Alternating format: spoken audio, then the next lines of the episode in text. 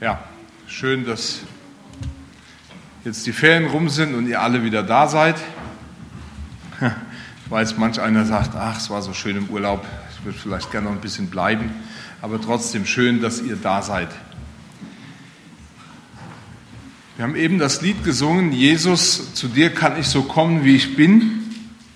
Und ich möchte jetzt einen Text lesen, der das auch aufgreift und der das unterstreicht. Und ich lese aus dem Johannesevangelium, aus Kapitel 21, die Verse 13 bis 19. Ich lese nach der klassischen Luther-Übersetzung, obwohl ich nachher in der Predigt immer wieder mal auch auf eine neuere Übersetzung zurückgreifen werde. Johannes 21 ab Vers 13. Es geht so los. Da kommt Jesus, nimmt das Brot und gibt's ihnen, desgleichen auch die Fische. Das ist nun das dritte Mal, dass Jesus den Jüngern offenbart wurde, nachdem er von den Toten auferstanden war. Als sie nun das Mahl gehalten hatten, spricht Jesus zu Simon Petrus, Simon, Sohn des Johannes, hast du mich lieber als mich diese haben? Er spricht zu ihm, ja Herr, du weißt, dass ich dich lieb habe. Spricht Jesus zu ihm, weide meine Lämmer. Spricht er zum zweiten Mal zu ihm, Simon, Sohn des Johannes, hast du mich lieb? Er spricht zu ihm, ja Herr, du weißt, dass ich dich lieb habe. Spricht Jesus zu ihm, weide meine Schafe. Spricht er zum dritten Mal zu ihm, Simon, Sohn des Johannes, hast du mich lieb? Petrus wurde traurig, weil er zum dritten Mal zu ihm sagte, hast du mich lieb? Und sprach zu ihm, Herr, du weißt alle Dinge, du weißt, dass ich dich lieb habe, spricht Jesus zu ihm, weide meine Schafe. Wahrlich, wahrlich, ich sage dir, als du jünger warst, gürtetest du, gürtetest du dich selbst und gingst, wohin du wolltest. Wenn du aber alt wirst, wirst du deine Hände ausstrecken und ein anderer wird dich gürten und führen, wohin du nicht willst. Da sagte er aber, um anzuzeigen, mit welchem Tod er Gott preisen würde. Und als er das gesagt hatte, spricht er zu ihm, folge mir nach. Ich möchte noch mal beten. Danke, dass dein Wort lebendig ist, dass es wahr ist, dass es Kraft hat. Du siehst jeden Einzelnen, der heute Morgen hierher gekommen ist. Du weißt um die Dinge, die beschäftigen, die belasten. Ich bitte dich einfach, dass du jetzt unsere Herzen ganz weit für dich öffnest, durch deinen Geist redest und uns ja, die Herrlichkeit deines Worts aufschließt. Segne dein Wort an uns. In Jesu Namen. Amen.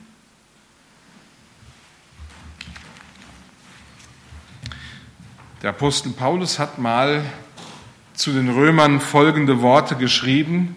Er schrieb ihnen, so kommen wir zu der Feststellung, dass der Mensch vor Gott gerecht wird durch das Vertrauen, ohne die Mitwirkung von Taten, die dem Gesetz entsprechen. Und wenn wir miteinander Umgang haben, wenn wir mit Leuten zu tun haben, dann geht es doch eher darum, dass wir unsere Taten in den Vordergrund rücken können und unser Wohlverhalten. Und so habe ich mir heute Morgen gedacht, ich weiß nicht, ob ich euch auf dem falschen Fuß erwische, aber ich habe mich gefragt, was war wohl die peinlichste Geschichte in deinem Leben? Also so eine Geschichte, von der du immer noch innerlich rot wirst, wenn du daran denkst. Also wir haben jetzt heute nicht erlebt mit Gott oder erlebt mit peinlich, deswegen müsst ihr euch auch nicht outen. Ich habe mal im Internet zu, äh, zu diesem Thema ein paar Geschichten gelesen und ich muss ehrlich sagen, wenn man so als lachender Dritter nebenbei steht, dann muss man schon grinsen, wenn man so das eine oder andere hört. Ich fand zum Beispiel ähm, eigentlich gar nicht so peinlich die Geschichten, aber eine fand ich sehr nett. Eine Frau erzählte beispielsweise, dass sie ähm, aus dem Geschäft kam, vom Einkauf und in ein rotes Auto stieg. Und sie machte es sich gerade gemütlich, als eine Stimme zu ihr sagte, Sie können ruhig sitzen bleiben und es sich jetzt erstmal gemütlich machen. Sie schaute auf und guckte sich um und blickte in ein fremdes Gesicht. Und was sie im gleichen Moment realisierte, es ist nicht unser Auto. Ihr Mann stand an der anderen Straßenseite im Auto und lachte sich kaputt. Natürlich fielen mir auch so meine eigenen Geschichten ein, die ich äh, selber an Peinlichkeiten erlebt habe. Es ist gut, dass meine Söhne heute Morgen nicht hier sind, sonst was würden die von mir denken. Ähm, ich kann mich gut erinnern, ich war 16 Jahre alt, stand mitten im Saft und war total verliebt. Und äh, zu der Zeit äh, hatte ich ein Moped oder eine 80er, wie man so sagt. Und das war ein cooles Teil. Und dann war ich im Nachbarort und sah gerade dieses Mädchen mit ihrer Freundin dort gehen. Und ich habe gedacht, ja, jetzt zeigst du es mal, dass du auch cool bist. Ich hatte hinten drauf einen Freund. Und als ich dort in der Nähe war, machte ich einen Hochstart für die Motorradfahrer unter uns, die wissen, was das ist und im selben Moment gab es einen lauten Knall. Was ist passiert? Der Reifen war geplatzt, weil mein Freund und ich viel zu schwer waren. Alles lachte und ich hatte einen roten Kopf unterm Helm. Zum Glück hatte ich einen Helm auf. Ich muss ehrlich sagen, das gehört zu einem meiner peinlichsten Erinnerungen. Und ich werde nie vergessen die Geschichte, wie ich in meiner Gemeinde, in meiner ersten Gemeinde, ähm, ein blindes Ehepaar, das wir hatten, im Regen stehen gelassen habe.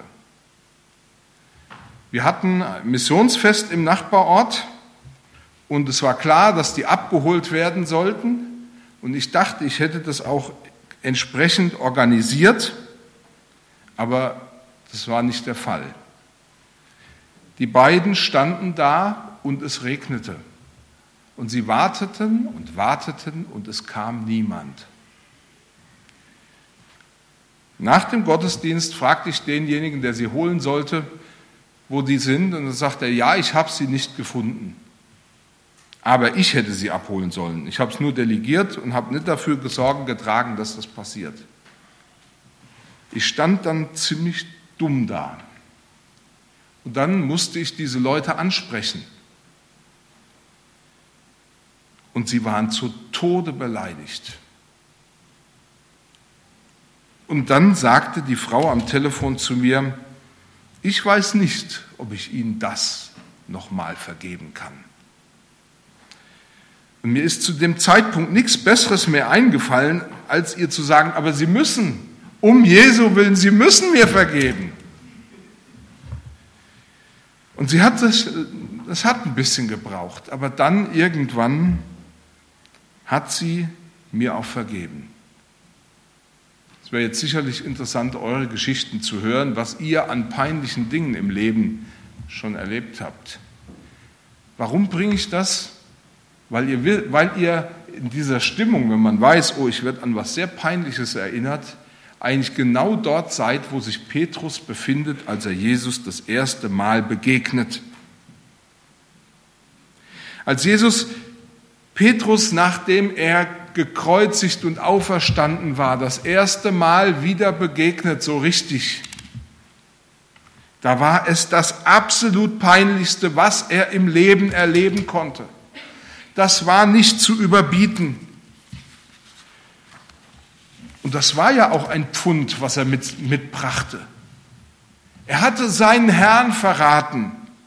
Und ganz ehrlich, das ist an Peinlichkeit nicht zu überbieten, nicht weil man mal schwach ist, sondern wenn man eine große Klappe hat und die weit aufreißt, dann müsste man irgendwann ja auch liefern. Petrus hat vor allen anderen verkündet, ganz deutlich, wenn alle dich verlassen, ich bleibe, ich werde da sein.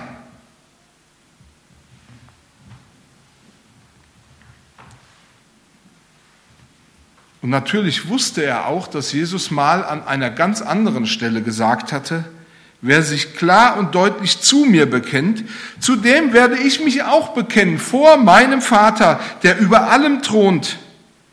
Wer sich aber vor den Menschen von mir distanziert, von dem werde ich mich auch abwenden, wenn er vor meinem Vater dort steht in der alles überragenden Wirklichkeit. Petrus hatte das noch im Ohr, spätestens jetzt. Petrus wusste, ich habe alles falsch gemacht, was man falsch machen kann. Er hatte vor dieser Magd im Hof des hohen Priesters geleugnet, dass er Jesus überhaupt kennen würde. Noch bevor der Hahn krähte, hat er das dreimal gemacht.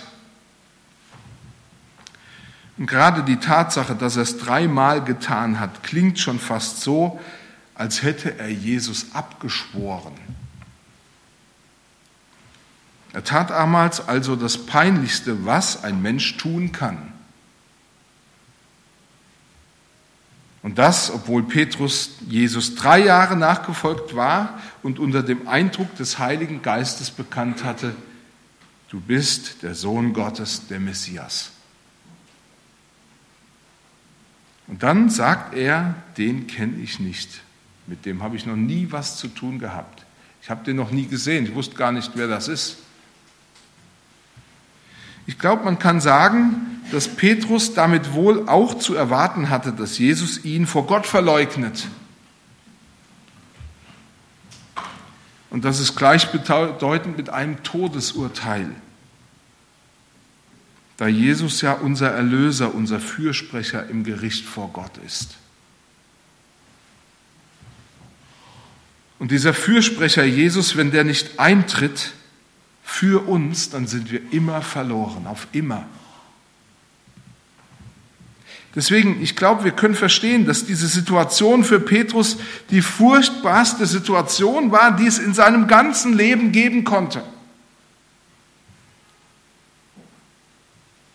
Aber gerade weil diese Situation so eindrücklich war, möchte ich heute anhand dieser Geschichte über die unfassbare Tatsache sprechen, Gott kann dich trotzdem gebrauchen. Er kann dich trotzdem gebrauchen. Das wird an dieser Geschichte, die ich gelesen habe, deutlich. Und das Erste, was ich dazu sagen möchte, ist, er kann dich gebrauchen, weil seine Gnade überwältigend ist. Als sie nun mit Essen fertig waren, heißt es da, sagte Jesus zu Simon Petrus, Sohn des Johannes, hast du mich lieber als all die anderen hier?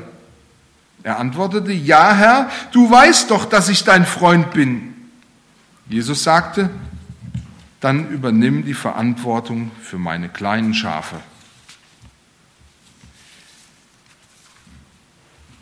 Vielleicht kennst du ja so Situationen, dann hast du irgendein einschneidendes Erlebnis gehabt. Es kam zum Krach. Ihr habt euch gefetzt.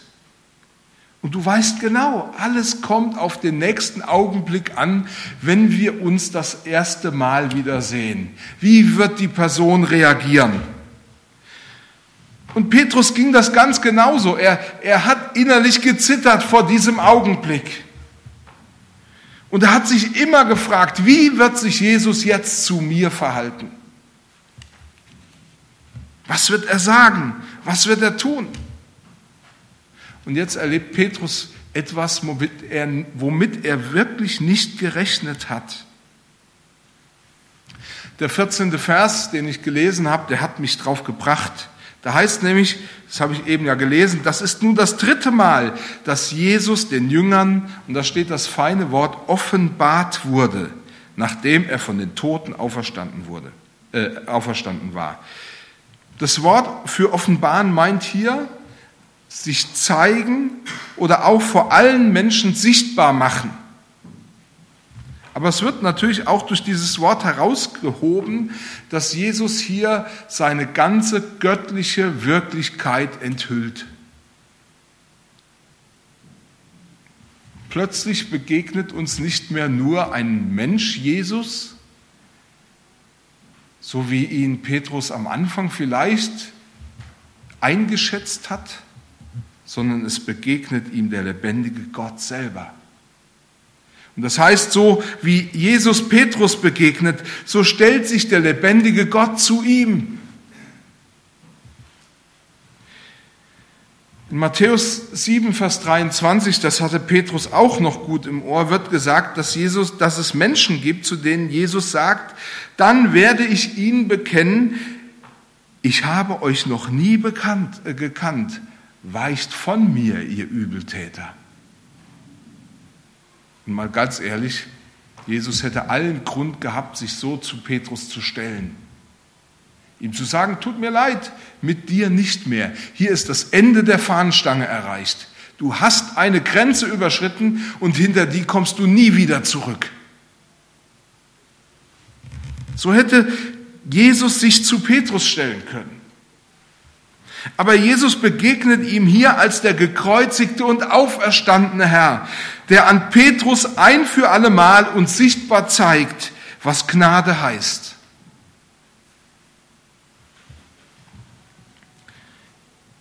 Denn Jesus ist der, der am Kreuz für unsere Schuld gestorben ist.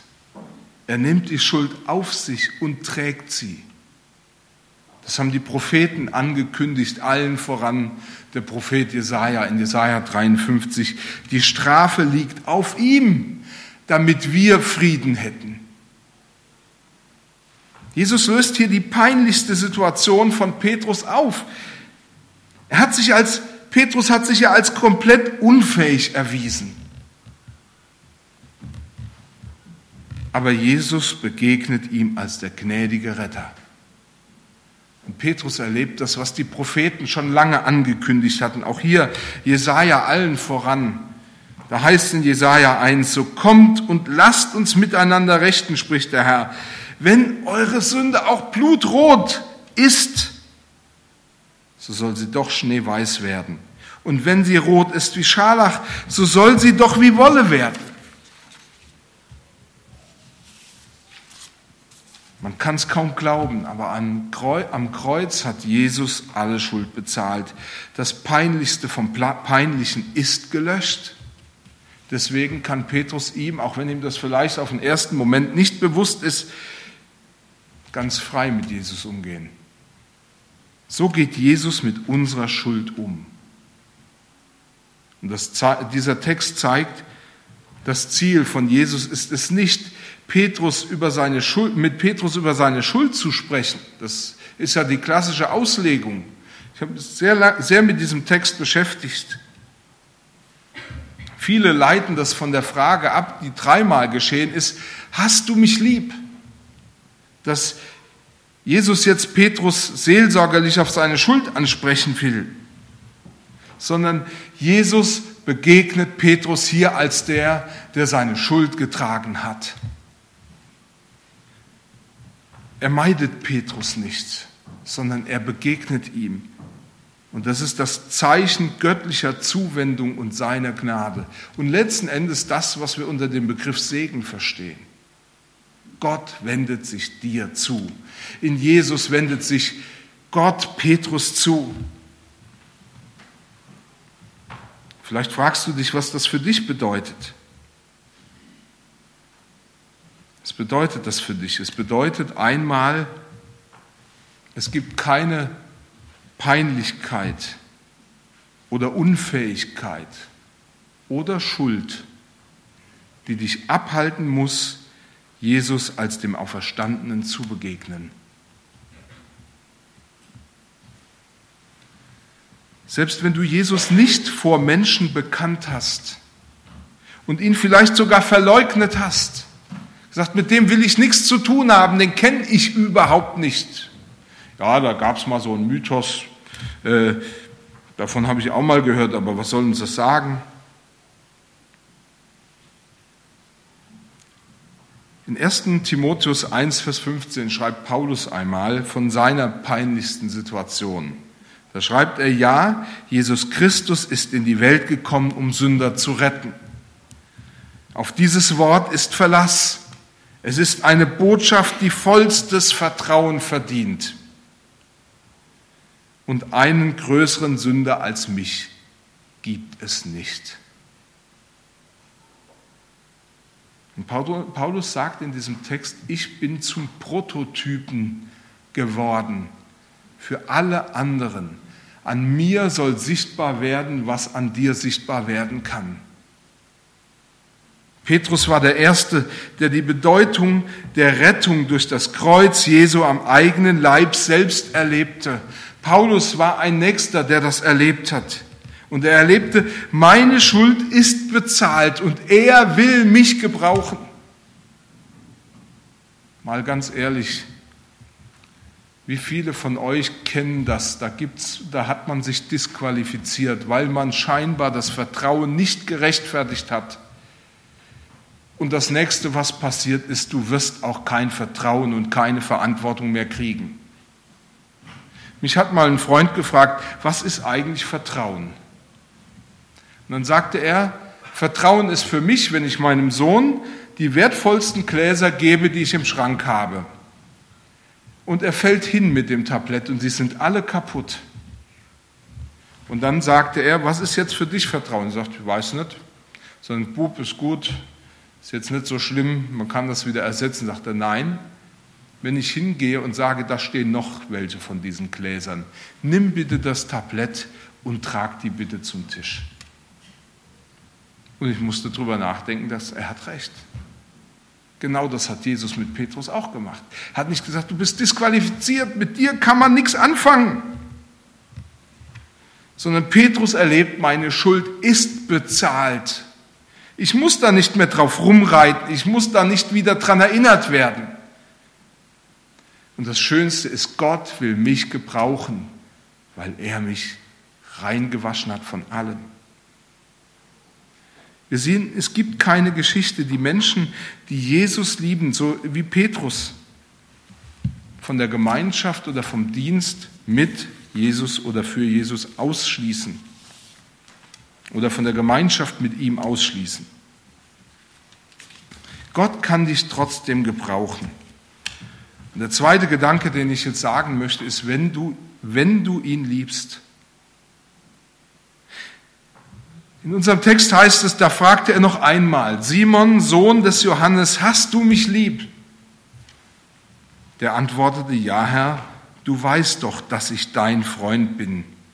Da sagte Jesus, sorge dafür, dass meine Schafe Nahrung finden. Das ist so interessant, dass Jesus hier Petrus gewissermaßen mehrfach herausfordert, sich zu ihm zu bekennen. Ja, Herr, du weißt, dass ich dich liebe.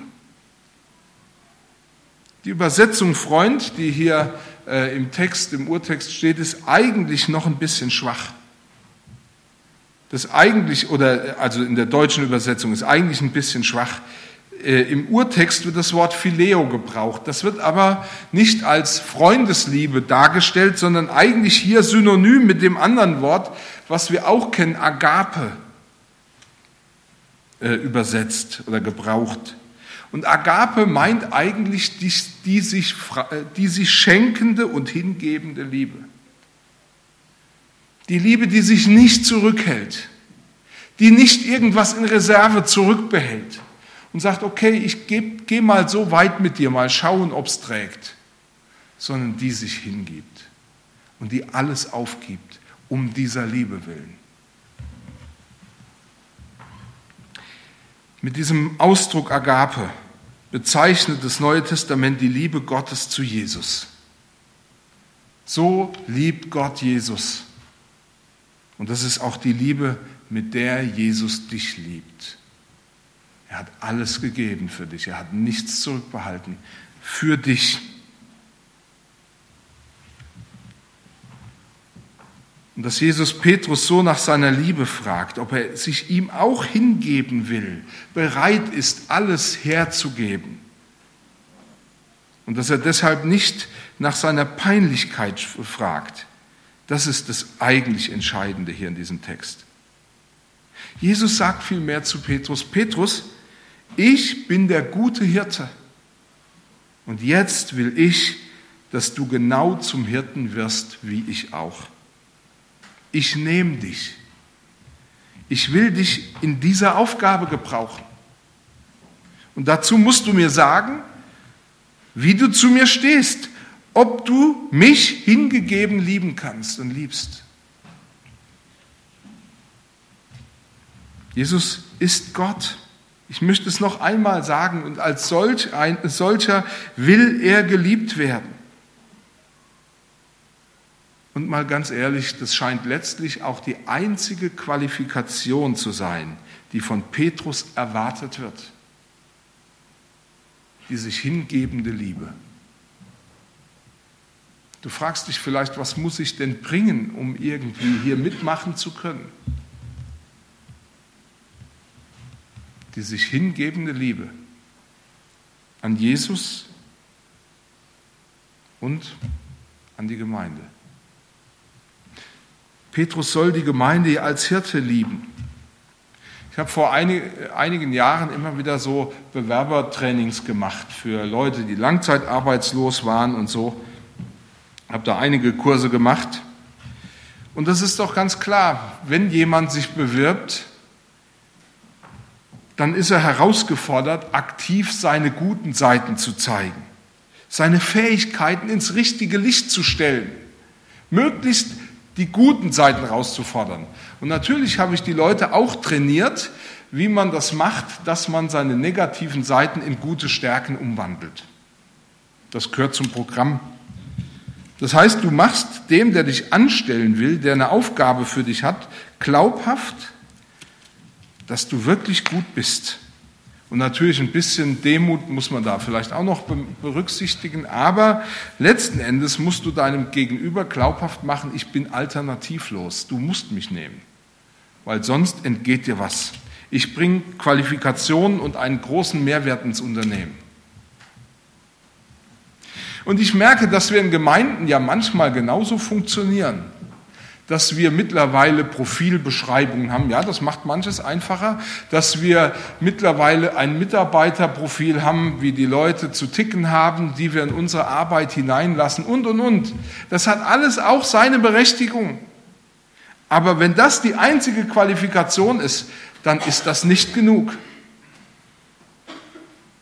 Wenn du eine Checkliste abarbeiten kannst und sagen kannst, das habe ich alles erfüllt, deswegen bin ich hier richtig und ihr könnt mich nehmen und das ist ganz gefahrlos, dann ist das nicht genug. Und letzten Endes ist es auch zu viel. Denn letzten Endes geht es nur um eins. Liebst du mich von ganzem Herzen, von ganzer Seele, mit all deinem Gemüt? Wenn du mir so dienen willst, sagt Jesus, dann bist du hier richtig. Aber ich habe kein Abitur. Na und? Studiert habe ich auch nicht. Spielt keine Rolle. Ja, ich bin ohne Abschluss. Es ist nicht interessant. Liebst du mich? Das ist interessant. So wie Jesus sich von Petrus dreimal diese Liebe bestätigen lässt, so beauftragt er ihn auch dreimal. Petrus kann sich absolut sicher sein, ich bin gemeint. Er hat nicht meinen Nachbarn gemeint, diesmal geht es um mich. Ein Ausleger hat Folgendes dazu geschrieben, aus freier Güte und Verfügungsmacht weist der Auferstandene dem Jünger, der menschlich versagt hat, seine hervorragende Aufgabe zu. Er bekräftigt seine Todesprophetie, die dann auch da steht, doch jetzt wie eine Auszeichnung. Der Jünger, der allen Stolz und auf, äh, Eigensinn aufgegeben hat, darf und soll ihm folgen. Ich möchte noch einen letzten Gedanken weitergeben. Gott will dich trotzdem gebrauchen. Und warum will er das tun? Damit du dich um seine Gemeinde kümmerst. Zum dritten Mal fragt er ihn. Und Petrus kann es kaum noch hören. Simon, Sohn des Johannes, bist du mein Freund? Da wurde Petrus traurig und sagte zu ihm, Herr, alles liegt doch offen vor dir. Du weißt doch, dass ich dein Freund bin. Da sagt Jesus zu ihm, sorge für meine Schafe. Ich sage dir klar und deutlich, als du ein junger Mann warst, da hast du dir deinen Gürtel selbst geschnallt und bist herumgelaufen, wo auch immer du hin wolltest. Wenn du aber älter geworden bist, dann wirst du deine Hände ausstrecken und dann wird ein anderer dich fesseln und an einen Ort führen, an den du nicht freiwillig gehen würdest. Und das kann man, Petrus kann man ja gut verstehen auf der einen Seite. Warum hat er Jesus in diesem Hof des hohen Priesters verleugnet? Und ich glaube, dass das für uns alle irgendwo durchaus ein, ein, legitimes, äh, ein legitimer Grund wäre. Petrus verleugnete Jesus aus Angst vor Schmerzen und dem möglichen Tod. Und da wird doch jeder sagen, okay, wenn es um Schmerzen und Tod geht, da ist eine Grenze erreicht. Bei manchem schon beim Geld, aber bei anderen eben, sage ich mal, bei Schmerzen und beim Tod. Aber jetzt dient er Jesus trotz des kommenden Todes. Er sagt, Herr, du weißt doch, dass ich dich lieb habe. Ich gebe mich dir hin. Ich will mich dir hingeben. Ich werde nichts zurückhalten. Ganz egal wie und ganz egal wo und in welcher Situation. Wichtig dabei ist auch, dass Jesus noch etwas zur Aufgabe sagt, die er Petrus übertragen hat. Im Deutschen wird hier ja der Begriff gebraucht, dass Jesus zu Petrus sagt, weide meine Schafe oder weide meine Lämmer. Im Griechischen wird der Begriff eigentlich mit zwei Begriffen wiedergegeben. Also es gibt da zwei Begriffe, die für das stehen. Das eine ist der Begriff, der steht für die Hingabe und Berufstreue, also wo man sagen kann, derjenige äh, soll hingegeben und berufstreu sein und das andere, der spricht mehr darauf an, dass Petrus die Herde pflegen, nähren, leiten, lindern, beruhigen und zügeln soll. Das heißt, er soll sich wie ein Hirte um sie kümmern. Also alles das, was die einzelnen Fürsorgeaufgaben sind, die so ein Hirte zu erledigen hat. Er soll wie ein Hirte darauf schauen, dass es vor allem der Herde gut geht. Und es hat mich gefreut, als ich dann im ersten Petrusbrief entdeckt habe, wie stark Petrus das bei sich verinnerlicht hat. In 1. Petrus sagt, schreibt Petrus an die Bischöfe der Gemeinden in der Provinz Galatien. Weidet die Herde Gottes, die euch anbefohlen ist. Achtet auf sie, nicht gezwungen, sondern freiwillig, wie es Gott gefällt. Nicht um schändlichen Gewinns willen, sondern von Herzensgrund, aus Liebe. Das ist genau das, was Jesus damals dem Petrus versucht hat deutlich zu machen. Du kannst mir dienen, wenn du mich liebst. Und jetzt sagt er, jetzt tut genau das, liebt die Herde Gottes, die euch anbefohlen ist. Und wir merken, dass Petrus gelernt hat, auch er wurde bereit zu dienen und zu lieben. Und er war jetzt bereit, sein Leben für Jesus und die ihm anvertrauten Menschen zu lassen, wo er vorher gekniffen hat. Er war bereit, um Gott allein die Ehre zu geben, den drohenden Tod anzunehmen. Und das ist ja letztlich das Zeichen, wo wir wirklich sagen können, er lebte nun ganz für Jesus und war bereit, für ihn zu sterben. Ich muss ehrlich sagen, vielleicht klingt es dir zu dramatisch. Du sitzt da und sagst, ja, klingt ja recht schön, aber was heißt das schon für mich? Ist alles ein bisschen dramatisch. Ich hätte es gern ein bisschen undramatischer.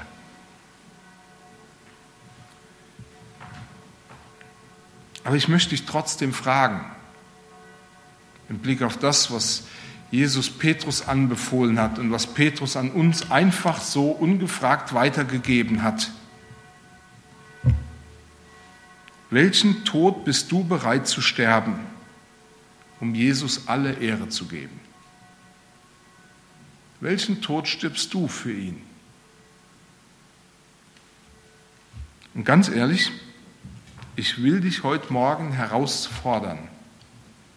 Wenn du Jesus liebst, diene dem Herrn von ganzem Herzen. Tu alles dafür, dass die Menschen unterstützt und geliebt werden, mit denen du es zu tun hast. Gib dich ganz hin. Und denk daran, Gott will und kann dich gebrauchen. Nicht, weil du zwei und zwei zusammenzählen kannst, sondern wenn du ihn wirklich liebst. Amen. Ich möchte noch beten.